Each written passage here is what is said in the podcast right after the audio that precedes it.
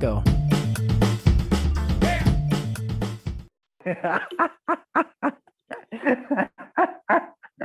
Começa de novo, começa de novo, começa de novo. Fecha o microfone.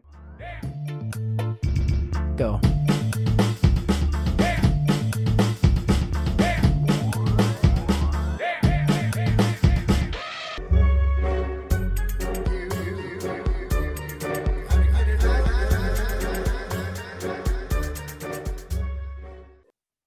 Fala galera, aqui é o Matheus, estamos para mais um episódio de Obsessões. Hoje vamos comentar o filme do Eduardo Coutinho, Cabra Marcado para Morrer. É bem peculiar, né, Leandro?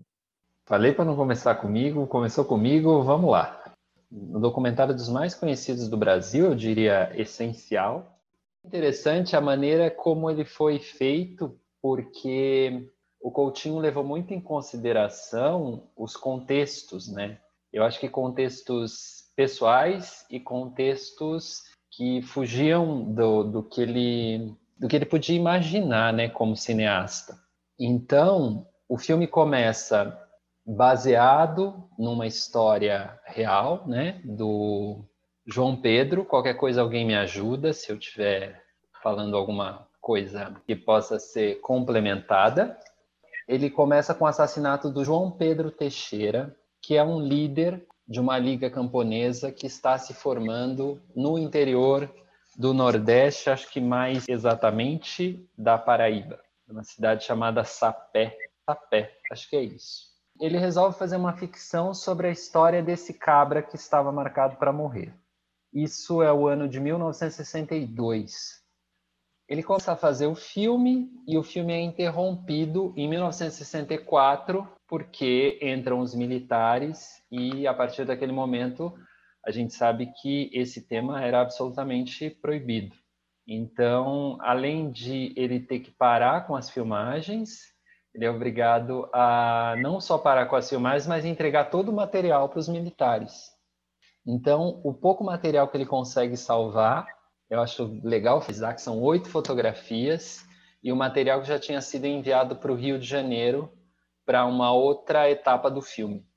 Ele fica com isso na cabeça dele por 13 anos, 17 anos, porque num outro documentário chamado Banquete Coutinho, dirigido pelo Josafá Veloso, ele fala que ele sempre colocava no currículo dele cabra marcado para morrer, é, não terminado.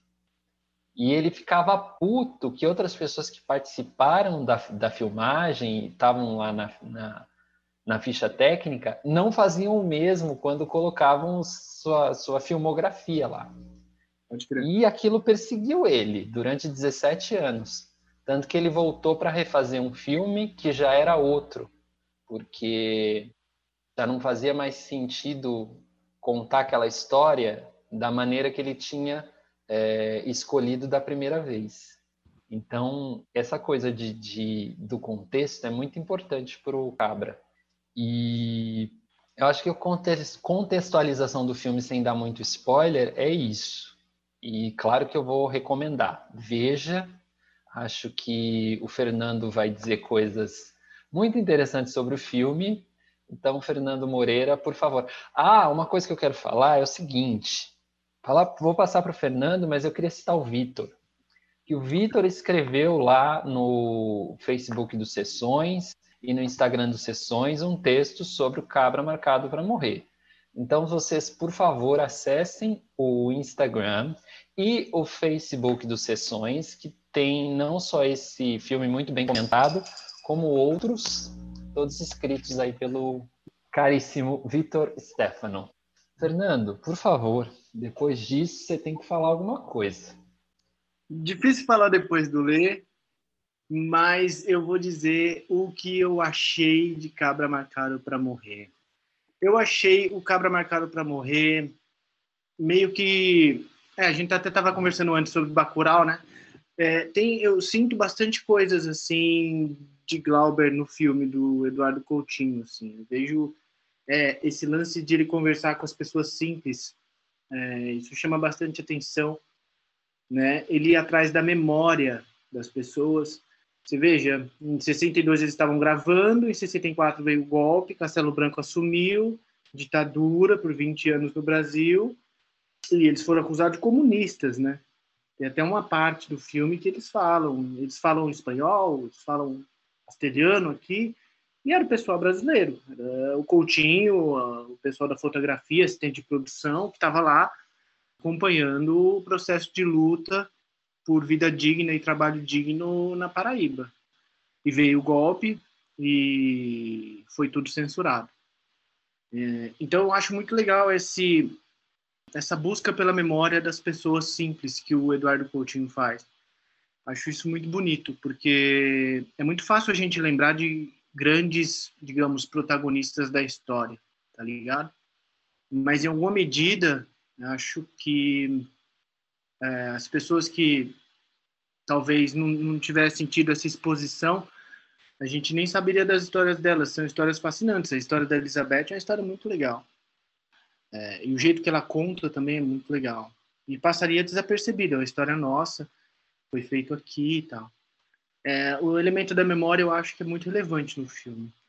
É, existe um outro documentário do Coutinho que eu também gosto muito, que eu inclusive gosto mais, acho que eu gostei um pouquinho mais do que Cabra Marcado para Morrer, que é o Retrato de Classe, que é um negócio de 47 minutos, não é longo, que é muito bonito porque é, o filme começa com o retrato de uma classe, né? Tipo da quinta série, assim, todos os alunos sentados, a professora no meio, e no retrato de classe, 20 anos depois eles se encontram e a professora 20 anos antes, havia dado seus, as suas opiniões sobre quem seriam os alunos da classe, tipo assim, ah, o Leonardo vai ser, provavelmente ele vai ser alguém importante.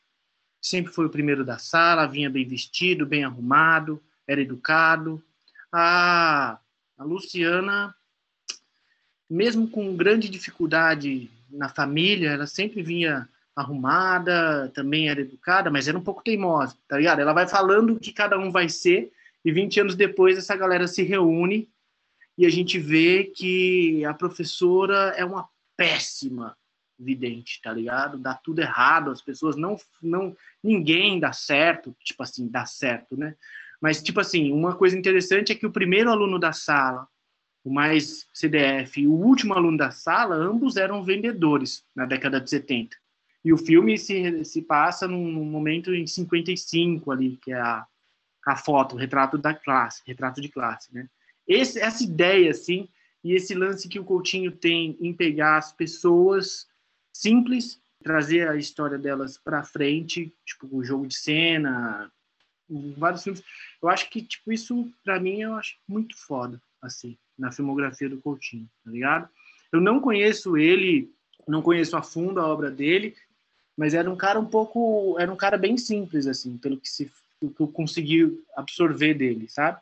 E acho que, mano, merece o, o título de o melhor documentarista brasileiro até hoje, tá ligado? Porque o cara passou a vida inteira fazendo documentário no Brasil, onde não é fácil, na real, todo mundo, ninguém assiste documentário. O que é documentário para qualquer pessoa, tipo, no Brasil? Ninguém gosta de documentário. Não sei o cara que estude, que goste de um assunto ou outro, ele vai atrás do documentário. A maioria das pessoas busca ficção, busca uma história com começo, meio e fim, com um roteirinho simples.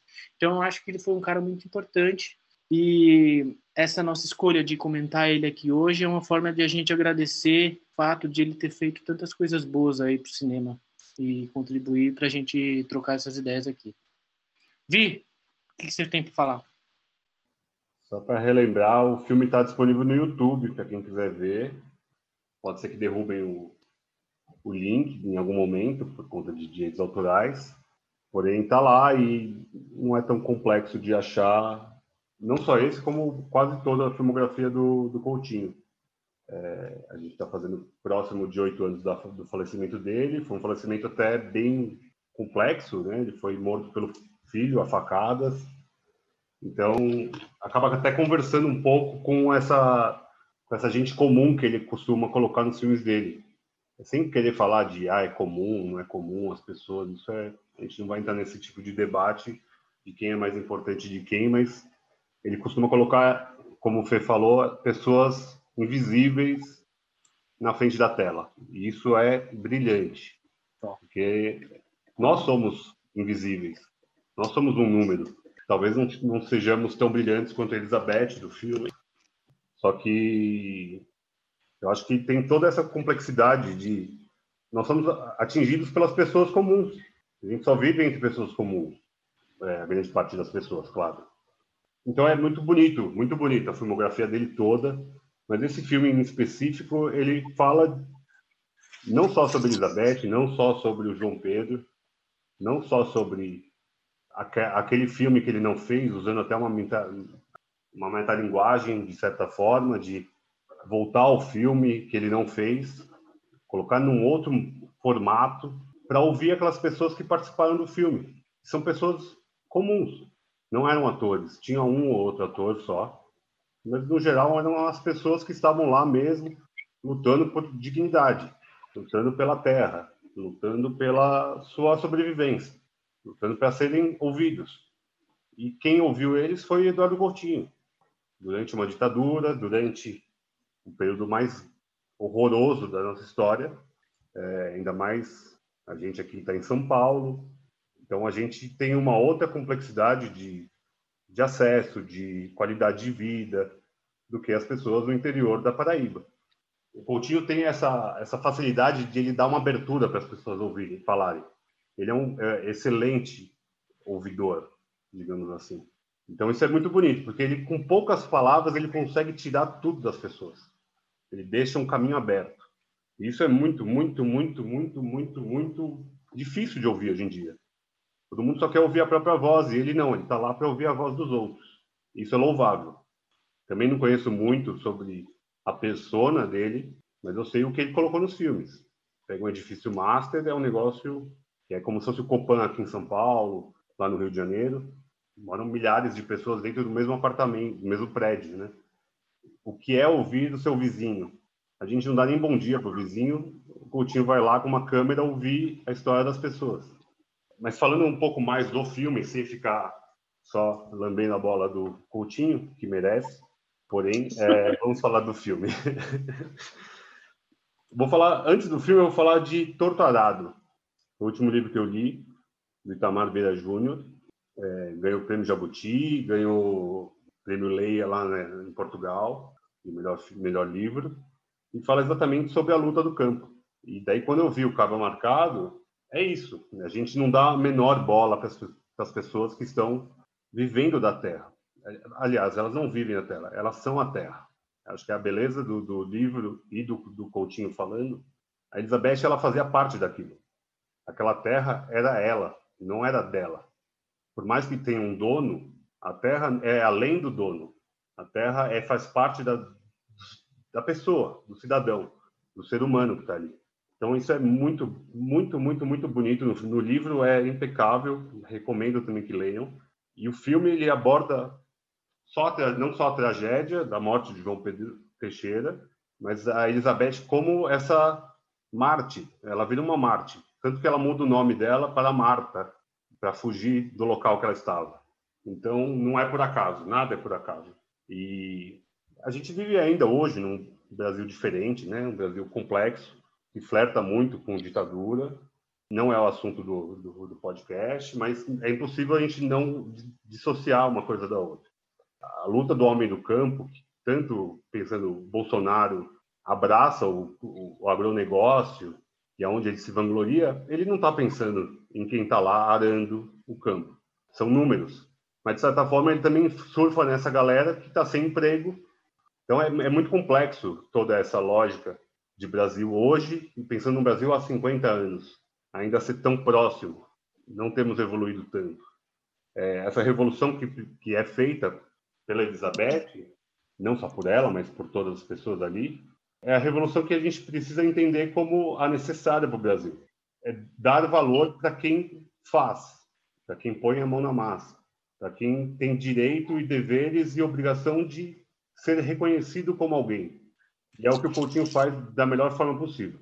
Então, meu, meu primeiro pitaco foi esse.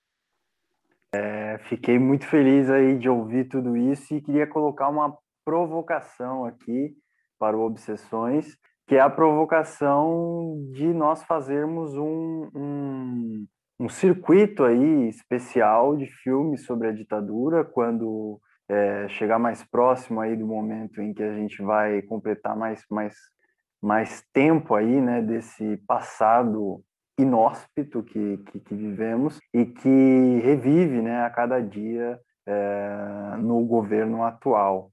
Então eu acho que valeria a pena assim a gente revisitar daqui a algum tempo alguns filmes. Me surgiu é, essa ideia.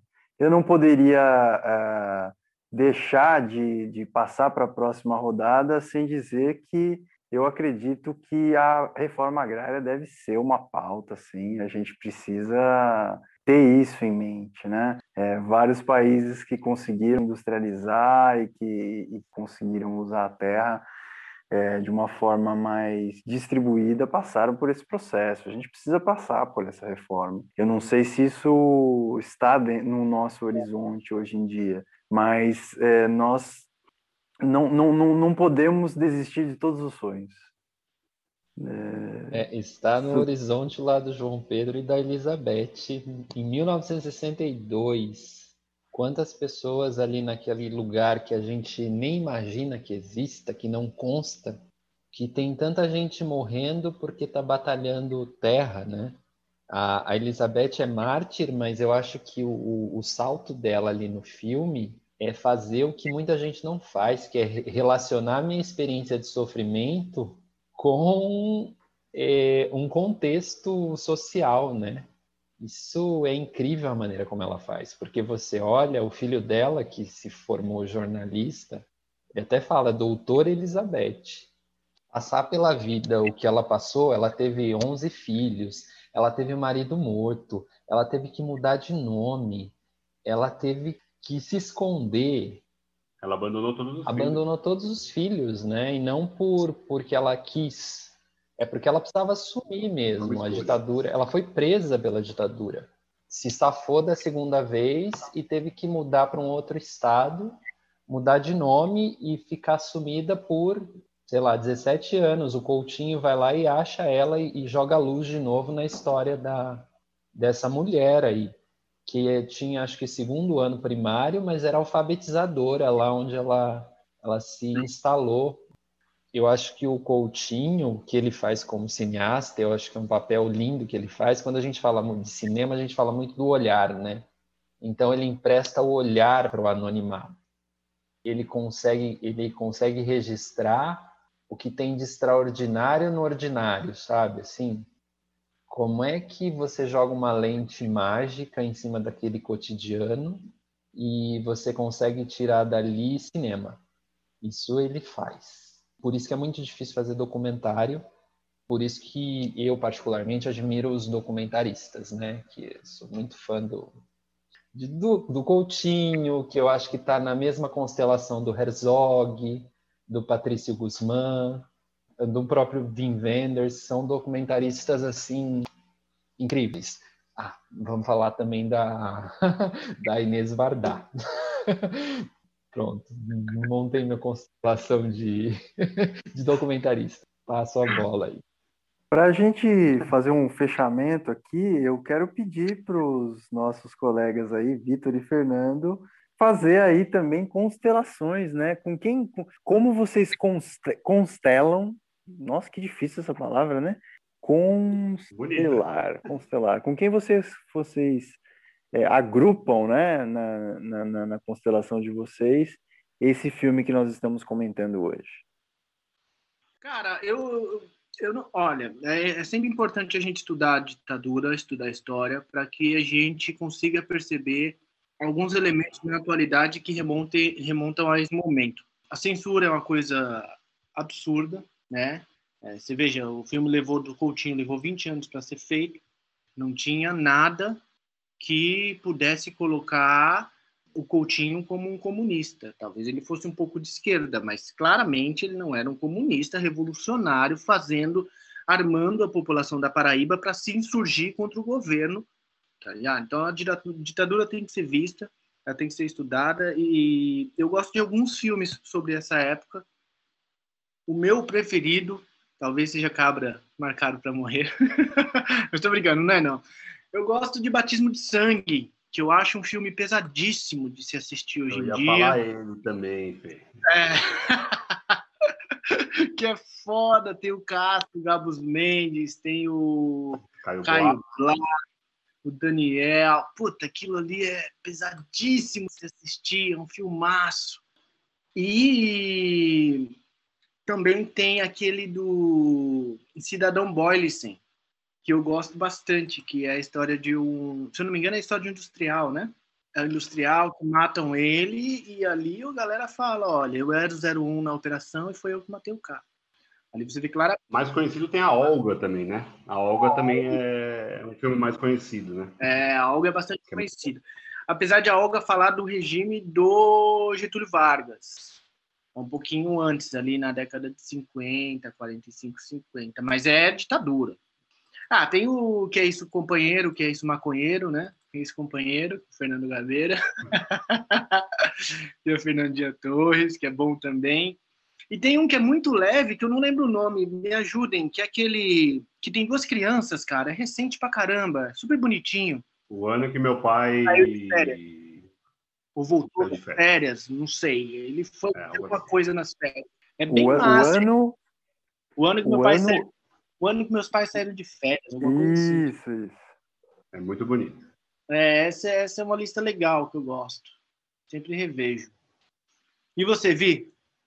Ah, você falou os principais da ditadura brasileira. Tem, se a gente pensar a ditadura sul-americana, tem No, No é Gael Garcia Bernal, sobre o Chile, que é muito bom também. Machuca, A história, Machuca, a história real, história real. Machuca, que também é chilena, a história real que é argentino, que é fabuloso, foi uma indicação bem antiga do Leandro, e eu guardo até com carinho o DVD, inclusive. É um filmaço, eu revi recentemente, vale até a pena a gente com- comentar né, nessa pauta que o, que o Mamá falou para a gente pensar. É, eu fiquei com uma frase da, da Elizabeth no filme. Ela fala, tem gente lá fora, que é uma frase do filme, e daí depois no, na parte documental eles relembram que é a, a hora que eles estão pensando que alguém vai chegar. Uhum. E acho que é esse não desligar, em momento nenhum, nesse momento de censura, de perseguição, isso enlouquece qualquer pessoa.